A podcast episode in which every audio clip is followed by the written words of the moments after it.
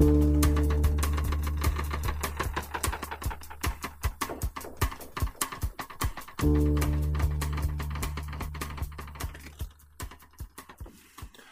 呀，大家圣诞快乐！欢迎大家收听平行河岸，这里是平行河岸的圣诞特别节目，我是公羊寿，这位是我们的神秘嘉宾。大家圣诞快乐，我是管子。我说咱们的诸位听众啊，在过去的三个月里面呢，我们话题的逼格可是水涨船高，然后就到了这个欢乐的圣诞节。今天幸福的小朋友们呢，砍树的砍树，收礼物的收礼物，聚餐的聚餐，约炮的约炮。我操！像我们呢这种屌丝，毫无这种机会，只好默默的闷在小黑屋里面打游戏。我们与幸福的小朋友们就像两条平行的河岸，我们在这头，而他们在那头。所以我们出来报复社会了。所以我们决定要在这欢腾的节日的河水中撒一泡尿，让我们来聊一聊游戏。我们可是要说游戏啊，游戏洪水猛兽啊，听众朋友们。咱们也都是上过小学、中学的人，老师们都怎么教导的？是不是洪水猛兽？可说呢。前两天我逃课在宿舍碰见辅导员查寝，他还说这临考试月了，要把我们的电脑里游戏全给卸了。咱这边对于游戏二字可是十分敏感。往前想，当时全国进街机和主机的时候，给游戏弄了个挺狠的名字，叫做电子海洛因，还搞全国中小学生大签名，宣誓不碰游戏啥的。哎呀，记得大约七八年前吧，那时候网瘾少年啊、黑网吧啊、网瘾戒除中心啊这些说法，怎么说呢？甚嚣尘上，整天报纸上、电视上都是这个。尤其是零五年、零六年出了名的陶宏开教授，还有网上一度热议的这个网瘾算不算精神疾病？很不幸的消息，貌似网瘾是精神疾病这件事情已经被越来越多的国家认同。确实，网络成瘾应该提起重视，但是过度解读恐怕不是一件好事。那段时间，从家长到社会舆论，对于这个太过于敏感，他们不知道这是个什么东西，也不知道怎么了解这是个什么东西。然后恰好有一两个专家，然后就是当时那个样子了。哎呀。话说最近啊，这些说法都不怎么听到了。很大的一个原因呢，是随着网络移动端的普及，网吧呢已经成了一种夕阳产业。就在上个月，中国宣布全面放开网吧审批，全面取消对网吧计算机数量限制，最低营业面积下降到了二十平米，比之前查处的许多黑网吧的要求还低。被取消的禁令呢，其实是在二零零七年发出的，要求全国不再审批新建网吧。当时正是网瘾被宣传的最罪大恶极的时候，所谓的教育专家们，陶教授那样的一忽悠，家长们纷纷都尿了裤子。然而，从二零一零年开始，中国网吧的市场持续缩水，禁令发布后才七年多，网吧眼见的成了濒危产业。其实，这个缩水的不光是网吧产业，还有人们对所谓的网瘾的关注度。嗯，但当然不是因为上瘾的少了，而是因为大家都上了瘾。零五零六年的时候吧，这个网瘾人数还是一个绝对少数群体，而当时的专家教授们嘛，给出的每天健康上网时间又是两个小时，是吧？现在你看这个移动互联网时代，哎，先生哎，不知道您周围有没有还没成瘾的人呢？那得看你这个成瘾的标准是什么。而且有趣的一点是，我妈现在倒是整天玩微信啥的，玩的不亦乐乎。而且据我了解，在咱父母那个年龄段的人，有不少都是整天捧个游戏放不下来的。哎呀，不过我们今天也不是来讨论陶教授这种人渣的，也不是来讨论究竟怎么算成瘾的，甚至我们不是来讨论网络的。我们要讨论的是传统意义上的 PC 单机游戏。Bingo！我们要讨论的是作为文化产品和艺术品的单机游戏。自从1971年麻省理工一个家伙呢设计出了世界上第一款街机游戏以来。单机游戏已经有了四十多年的历史，在被发明了四十多年之后，电影已经成为了一门真正的艺术，已经有了卓别林这样天才的艺术家。虽然今天电脑游戏还没有这样的作品，但是他们也绝对不是精神鸦片、洪水猛兽，让那帮神经过敏的家长们啊、监管者们自己他妈妄想被迫害去吧。我们今天来讨论的是真正的艺术。这都是公妖兽说的，广电老大不要打我。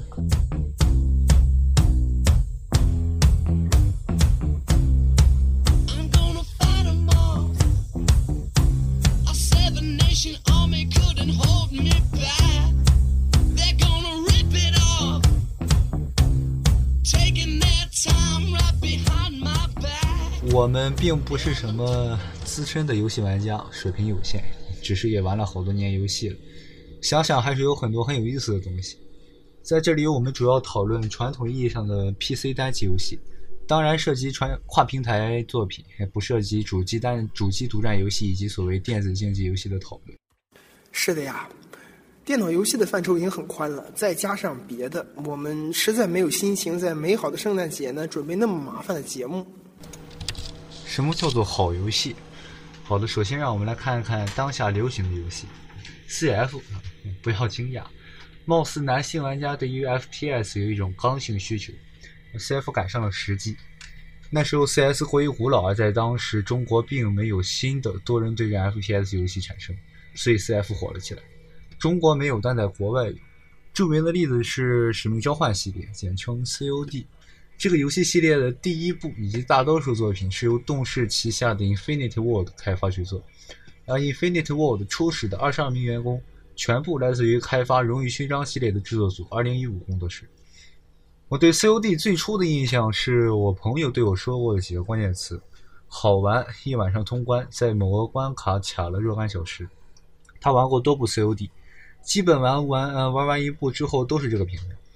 这款游戏有一个神奇之处，是一年出一部新作品，所以又称年货召唤。呃，新的作品 COD 已于近期上市，而这个游戏的第一部上市于二零一二零零三年，一共是十一部正传，另有一些资料片。这对于一个跨平台大制作并且售价为六十美刀的作品是很难做到的。据官方称，他们有两个制作组同时制作这个系列，一个在奇数年发售，另一个在偶数年发售。我们已经在游戏的收发售和玩家的需求上面找找到了一个完美的平衡点。每一部游戏的发布都会令玩家疯狂，一部游戏可令玩家足足玩一整年。如今，越来越多的人加入到了使命大军当中，我们不会因为取得了成功而懈怠。动视 CEO 是这么说的。其实我也是玩过几部使命召唤的，我想说，它并不能说是一部游戏玩一整年，而是一部游戏玩了十一年。只是每年动视呢都会派一个小小队过来，然后他们呢把画质提升提升，剧情呢往后编造编造，然后又是一年。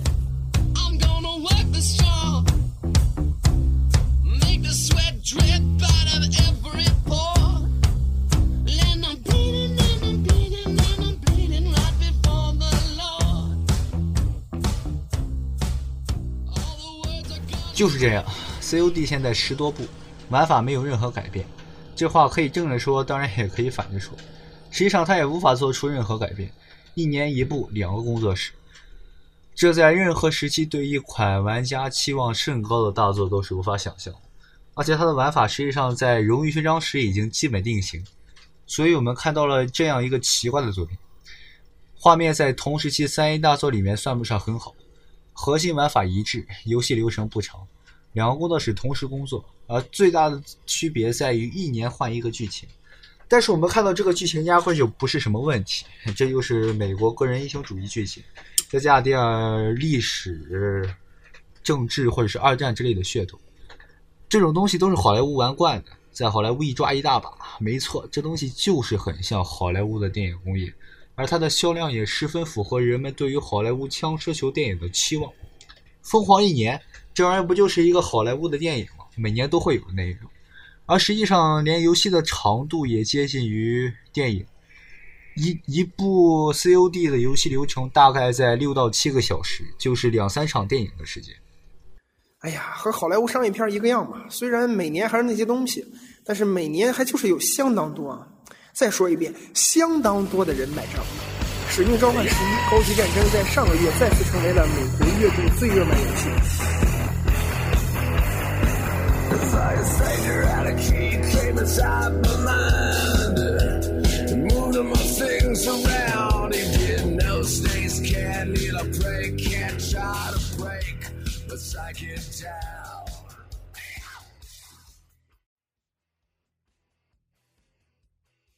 另外还有一个著名的疯狂一年的游戏是《刺客信条：新作大革命》，刚上市不久。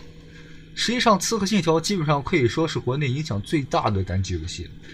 围绕着《刺客信条》有许多话题，像是它的历史题材、攀爬和跑酷要素，对于历史上城镇的还原，这个还原多么的真实，它的剧情、它的设定、它的暗杀，当然还有它从波斯王子那里遗传下来的一系列要素，这些似乎都值得大书特书。星座大革命的各种 bug 和优化问题，更是在近期赚足了眼球。这个大革命啊，这个最近爆出的 bug 可是非常的，哎呀，非常怎么说呢？我操，非常的具有观赏性。诸位听众可以直接查一下《刺客信条：恐怖脸》这个关键词，出来的截图呢都是一堆眼球啊、牙齿呀这些东西飘在半空里面，然后眼球还一转一转的。大家呢趁机可以看一下育碧的人物模型都是怎么做出来的。喜欢《刺客信条》是因为能带入到那个时代去，好比自己去了那个时代的巴黎游玩一般。喜欢音乐和跑酷，站在高处的感觉。这是我在某地的某个关于《刺客信条：大革命》的视频下面看到的评论。当然，我需要说我没有玩过《星座大革命》，我的电脑也跑不起来。呃，我也不会评论关于大革命的大革命的一系列东西。但是，我觉得这个评论道出了《刺客信条》的卖点，同时这也是它的局限性。也就是说，它的卖点在于给你塑造了一个公园，让你在里面游览，但同时它的游戏部分又相较之下薄弱的很。你看它那个可笑的打击感，包括它的战斗系统，实在是做的不好。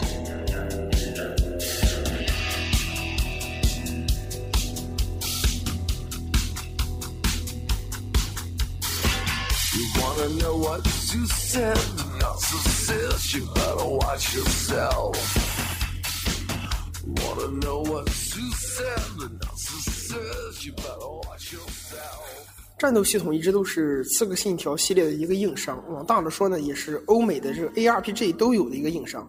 判定混乱，动作脚本化，操作呢或者单调或者反人类。最重要的呢是没有打击快感。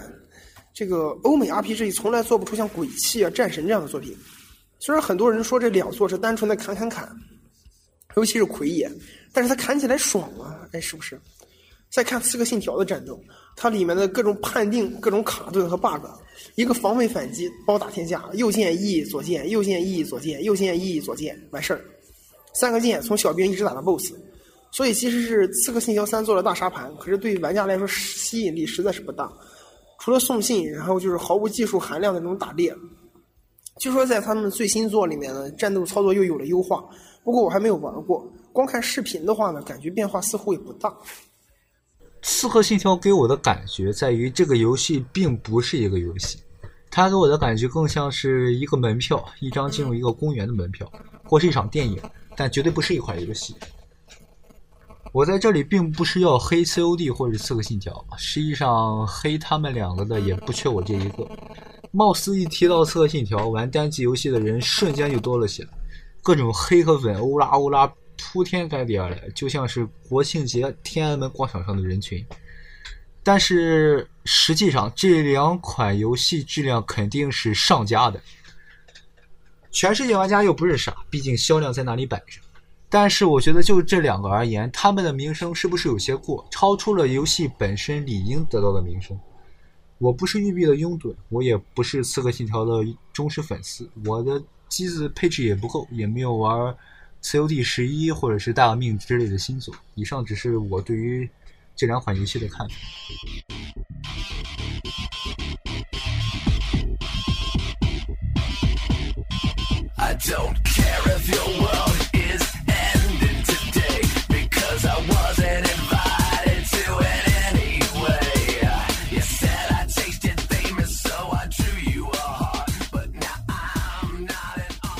游戏大作的电影化在近几年确实是一个挺大的趋势，尤其是欧美游戏，不管是《死亡空间》、《质量效应》还是纯 FPS 的《孤岛危机》，这三个三部曲中呢，剧情和操作的脚本程度一直在增加，而且还请了非常专业的编剧和小说家来写剧情。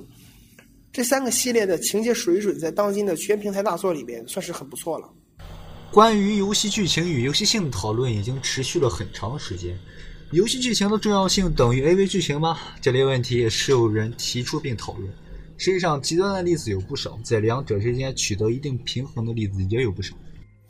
例如大家都知道的 CS，它本身是 Half Life 的一个 mode，完全没有情节，但是却风靡全球。有一个比较极端的例子是《暗黑破坏神二》，俗称《大菠萝二》，北方暴雪出品。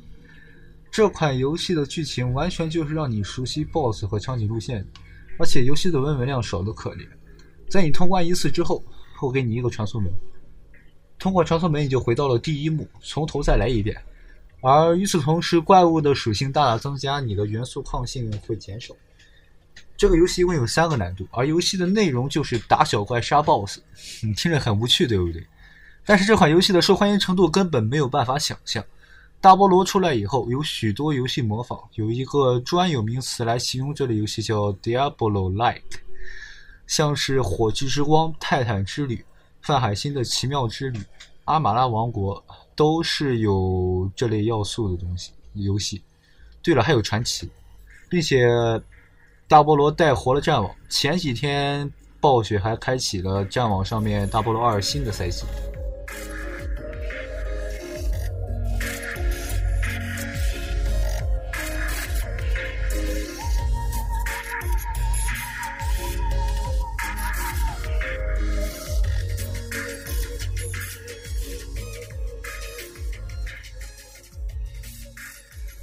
大菠萝的最大乐趣完全不在主线剧情之内。这和游戏的主要乐趣是各种不同人物的玩法及收集装备。游戏加上资料片，一共有七个职业，同一个职业也有不同的技能搭配和装装备搭配，就产生了各种不同的人物玩法。而就算是同一职业，人物的玩法也可能会完全不同。至于收集装备，游戏内的装备是以颜色区分珍稀度的。从最高级的暗金到亮金到蓝到白，一般而言，珍稀度越高的装备装质量就越高。呃，暗金装备的属性一般是固定的，只有属属性的数值是随机的。亮金、蓝白的属性跟随机是呃属性和数值是完全随机的，当然这个随机也是有一定的范围。不仅如此，游戏内装备的属性也是多种多样。增加攻击速度，加五魔法在每人在击杀每个敌人之后吸血吸蓝，多种多样的装备加上更多的装备属性的配合，就会产生出多种多样的可能性。正因为如此，一些亮金甚至蓝色的装备有了超越暗金装备的可能。游戏内另有珠宝、符文、宝石等可镶嵌道具。将符文按照一定的顺序装到有一定孔数的特定类型的武器上时，会产生特殊的暗金装备，这又增加了另外一个高级装备的来源。随机是大菠萝的另外一个乐趣，也是它的一个十分主要的乐趣。除了上面提到的装备的随机属性，地图地图也是随机的，它的路线呃 分块都是随机的。呃，怪物头目的属性也是随机的，有些怪物配上特定的属性，比 BOSS 还要强力。没错，这款游戏就是有这么多的可能性。实际上，大菠萝自2000年上市之后，一直都有人沉迷于此，并且这里有各种各样的可能性来促使你一遍一遍的去刷怪，一遍一遍的去寻找装备，一遍一遍的去尝试各种不同的人物技能搭配、装备搭配。还有里面的随机要素和技能树系统也会经常出现在其他游戏当中。这确实是个很有趣的问题啊！游戏的剧情和游戏性有没有必然的联系？我在前不久呢看了一篇游戏评论，说当今的游戏设计在关卡设计和情节设计间呢存在不小的脱节。关卡设计师不懂编剧，编剧不懂关卡设计，所以目前游戏情节比较复杂的这些游戏呢，都出现了关卡僵硬的问题，而且目前这个问题还没有比较好的解决方案。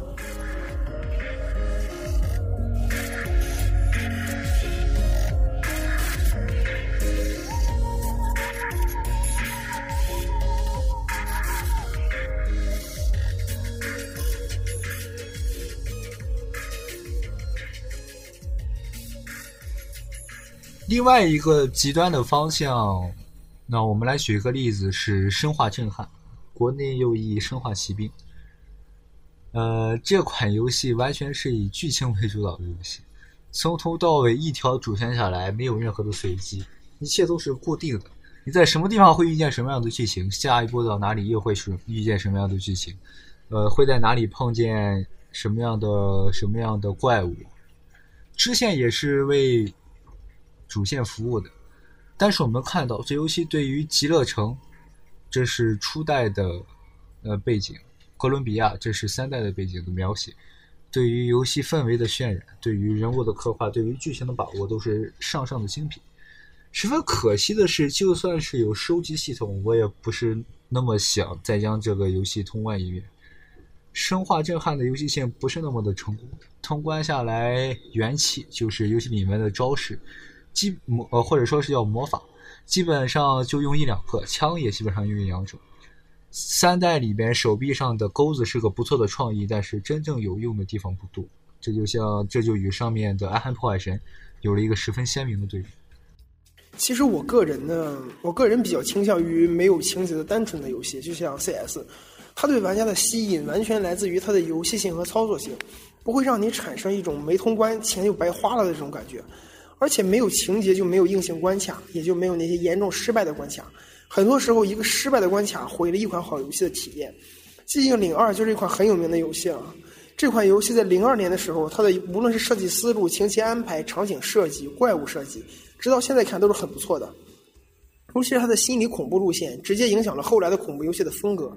其中三小头老大长期占据着经典游戏怪物的 top one，但是这游戏的好几个关卡都充斥着那种日本式的繁琐，诸位懂吧？就是那种本来我被情节和真相吸引，结果为了一把钥匙绕着医院大楼跑来跑去找了俩小时，完蛋，头疼的根本玩不下去，然后我就只好说，哎呀，这游戏挺好的，但是我实在是没玩完。日式游戏很多都是这个样子。我玩过一些日式 RPG 以及 ACT 的游戏，都有类似的特点：设计精巧，细节做得很好，包括操作手感或者是打击感之类的。但是感觉做的有一些小气，不知道为什么。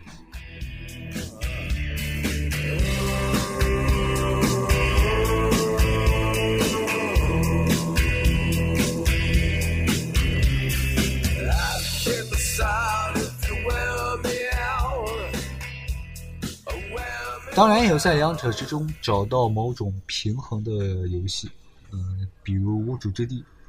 当初宣传的卖点就是呃 RPG 加上 FPS 以及 Diablo-like。呃，当我们玩到游戏的时候，发现这些实现的都非常的好。它的 FPS 元素与 RPG 元素结束的非常结合的非常成熟并且有趣。RPG 的元素就是角色的成长以及养成，特色鲜明的人物职业。每个人物只有一个技能，分为三个技能树进行不同方向上的强化。只有一个主动技能，这样玩起来不会有按键过多、手忙脚乱的感觉。因为 FPS 操作方式的限制，在 PC 上面，一只手需要操作鼠标，另一只手 WSD 这四个方向键是最主要的。FPS 不可能拥有过多的技能按键，而且还得考虑到这是一款跨平台的作品，需要顾及到手手柄上的按键数量。机械的射击手感设计的十分的不错，并且设计了一些并不常见的枪械，比如子弹呈明显抛物线下落的枪，呃，弹夹用尽之后扔出去会爆炸的枪，还有对子弹充能的护盾，对近战伤害加成的护盾，还有 RPG 里常见的元素攻击。而装备方面是采用了一些暗黑破坏神的要素。不同的颜色代表不同品质的装备，而且有明显的随机元素。装备的属性和数值是随机的，呃，并且游戏里面会给你一些机制，会鼓励你们鼓励你去刷装备。关于剧情方面，二代讲的是完全塔松式的呃游戏路线，一个强有力的主线，其余的支线一般是跟随主线前进的，讲了一个还不错的故事。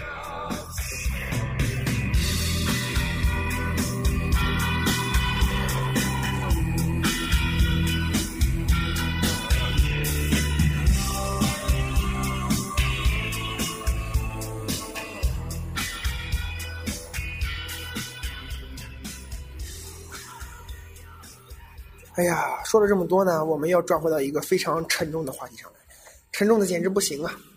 沉重的这么说吧，沉重的如同中国足球啊！我们要说一说国产游戏，中国的游戏呢，让你想起什么来？网易、T 叉、CF、黄金阿卡、黄金炮管、黄金时装，只要九九八。可很遗憾的是呢，连这些恶俗到悲惨的网游，他们的原作都是老外的。一说到国产单机游戏。给我们的印象还是十年前、十几年前的那些《三剑》《金庸群侠传》，三剑是一个十分神奇的现象。经过许多年的发展，这东西已经发展为与其他游戏不甚相同，并且相对封闭的生态圈。这个生态圈包括游戏、影视剧、粉丝以及其他相关产业。这个生态圈甚至要比日本游戏圈要封闭得多。在这里，影视剧不是游戏的附属产品，不像是《生化危机》或者是《古墓丽影》那个样子。在这里，影视剧是与游戏有相当地位的产品。从最早的《仙剑奇侠传一》的电视剧，再到暑期十分火爆的《古剑奇谭》电视剧，我看过一点相关的评价，说是《古剑奇谭》电视剧的制作在国产电视剧的制作里面是十分精良。这个圈子的粉丝群体也十分不同，女性年年轻女性所占比例要比其他游戏要大很多。这些人往往没有玩过什么游戏，甚至没有玩过游戏。有许多是看过影视剧之后进入到这个圈子，再加上三件剧情本来就是你侬我侬，而且游戏难度不高，比较适合这类玩家。外加游戏适宜的画风。人物设计，还有时下流行的猛腐元素，当然还有影视剧以及影视剧里面的明星效应，有这些自然会受到这类玩家的欢迎。还有更神奇的地方，这个圈子里面许多人根本就不是游戏玩家。我在一些弹幕视频网站里面看到过一些类似于什么呃《仙剑四》剧情配音版之类的东西，并且相当火爆，应该就是服务于这些人的吧。不得不说，这个粉丝群体的活跃程度跟热情真是难以抵挡，不亚于任何游戏粉丝群体。硬生生的支持着一个莫名其妙的生态圈，真是辛苦。确实很奇怪，中国的原创 PC 游戏圈已经因为很多原因变成了一种扭曲的次文化圈子，在这个圈子里运行的，它的运行非常脆弱，严重依赖于死忠粉，严重缺乏市场竞争力，原创力呢也在日渐凋零。如果说之前的三件还算是不错的游戏的话，那么现在的中国游戏已经连狗尾续貂之作都没有了。说起二零一四年国内的原创的 PC 游戏，你能想到什么呢？我当时想到的是，我操，有这种东西吗？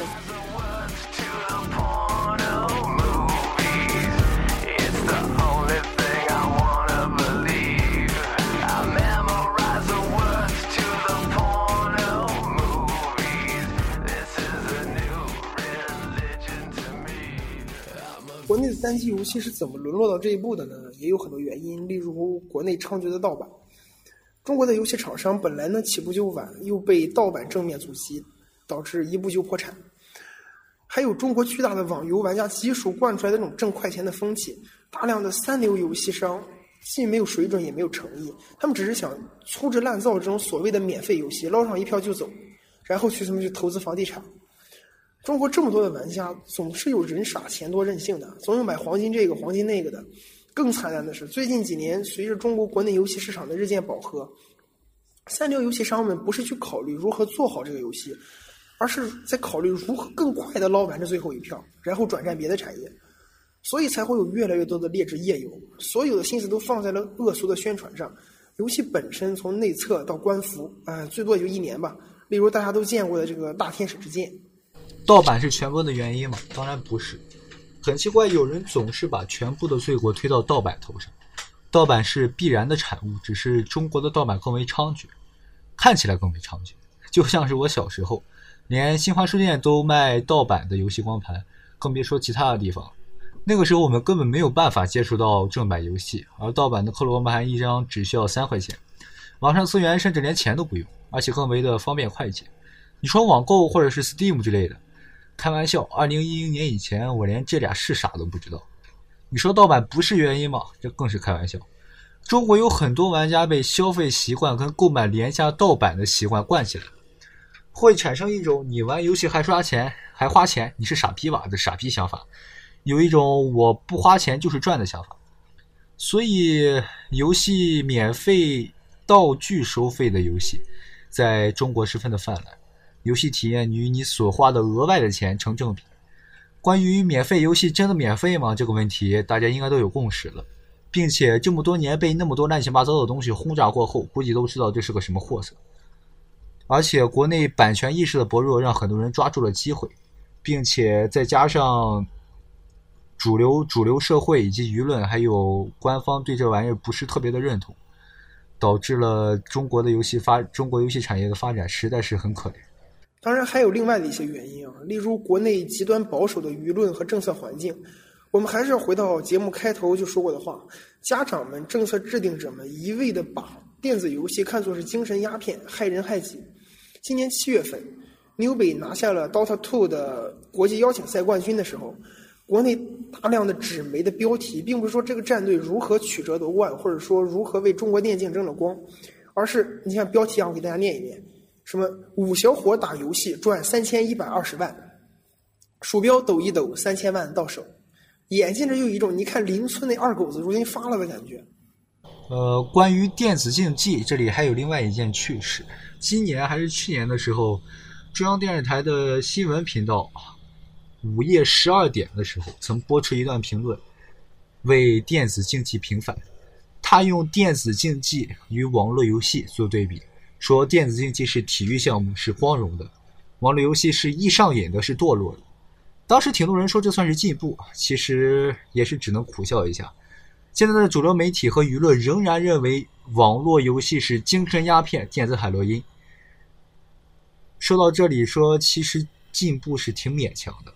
至于为什么他只提网络游戏而不提单机游戏，一个是单机游戏没有什么火烧网吧、跳楼自杀的负面新闻，另外一个中国的单机游戏是什么东西？在这种保守的环境下呢，驱动政策宽松的唯一理由呢，就是做游戏挣钱，而且越来越挣钱。于是最近有关部门呢也开始提这个提升文化软实力、发展原创游戏了。去年上海自贸区确定了主机解禁，而这个主机禁令呢是二零零零年发布的。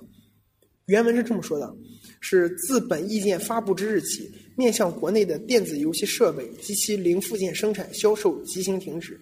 任何企业、个人不得再从事面向国内的电子游戏设备及其零附件生产销售活动。这是原文啊。然后经过了十三年的禁令，国内完全没有这种游戏设备的生产商，他们的游戏开发商呢又都是大天使之剑这样的。你说怎么可能和索尼、微软、E A 这些国际巨头去竞争呢？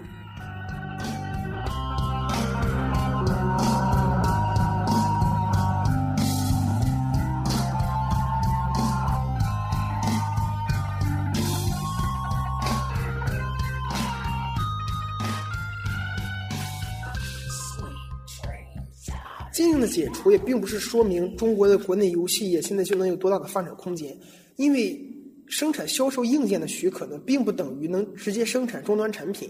而目前国内呢，毫无文化产品的分级制度，游戏没有，电影没有，上市与否全看广电总局那个鬼神莫测的审查。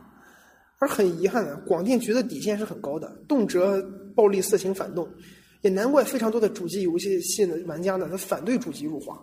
合法入了华的主机游戏就必须惨遭广电局的审查，然后如果你被他这么一删一改，还不如去玩水货。实际上，就目前来看，Xbox One 的销量十分的不理想。广电的审查就是在缩小文化产业发展的土壤，他想提振文化产业，却又对文化产业进行全面的审查，这简直就是想让马儿跑，又不想让马儿吃草。本质的情况呢是，虽然有关部门喊着提升软实力的口号，却从没有真正的将文游戏当做一种文化，当做一种艺术产品，只是将之视作一种有巨大的潜在危害的创汇商品。如果我们不改变这种观念，就永远没办法打造原创游戏品牌。如果我们不相信自己做的工作的价值，怎么能指望别人来掏钱来买呢？三线时代还算不错的游戏，完全是建立在一批发烧友的忘我爱好上。而如果一个产业想要做出像《使命召唤》那样销量破亿的作品，想要做出真正的艺术品，它的制作者们必须要得到尊重，必须有一个支持它的外部环境。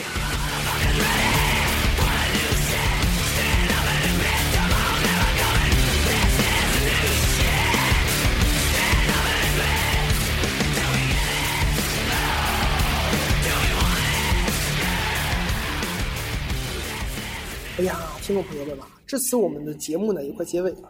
本来我们还想谈谈这些年来 PC 游戏的发展趋势、剧情化与休闲化，和他们背后可能的这些文化信号。哎，但那实在是个太长的话题啊。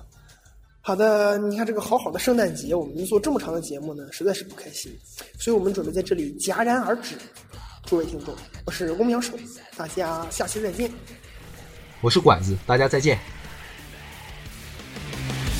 you know who. I got the you know what. Sticking you know where, you know why, you don't care. Now it's you know who. I got the you know what. Sticking you know where.